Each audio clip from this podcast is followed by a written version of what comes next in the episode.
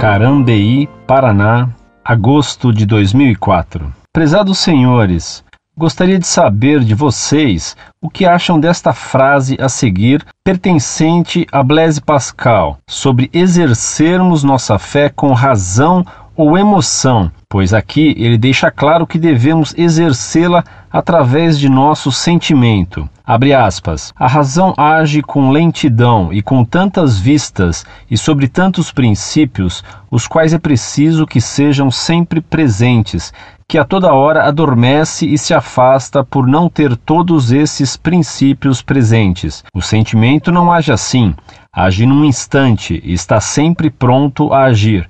É preciso, pois, pôr nossa fé nos sentimentos do coração. De outro modo, ela será sempre vacilante. Fecha aspas. Agradeço-lhes pela atenção e aguardo pacientemente uma resposta.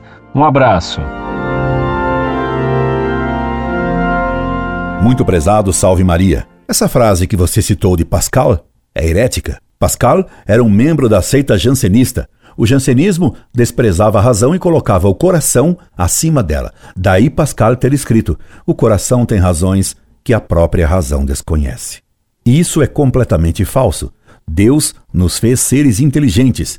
Em nossa alma possuímos três faculdades ou potências: a inteligência, a vontade e a sensibilidade. A inteligência e a vontade são a imagem de Deus em nós, porque Deus tem inteligência e vontade infinitas. A inteligência é o maior dom natural de Deus para nós. Deus nos revelou verdades sobre Ele mesmo, e essas verdades são dirigidas à nossa inteligência e captadas por elas. Por isso, Jesus mandou a seus apóstolos dizendo: Ide e ensinai a todos. Portanto, ordenou que os apóstolos ensinassem verdades a nossas inteligências. Pascal nega o que Cristo afirmou. Portanto, Pascal mentiu.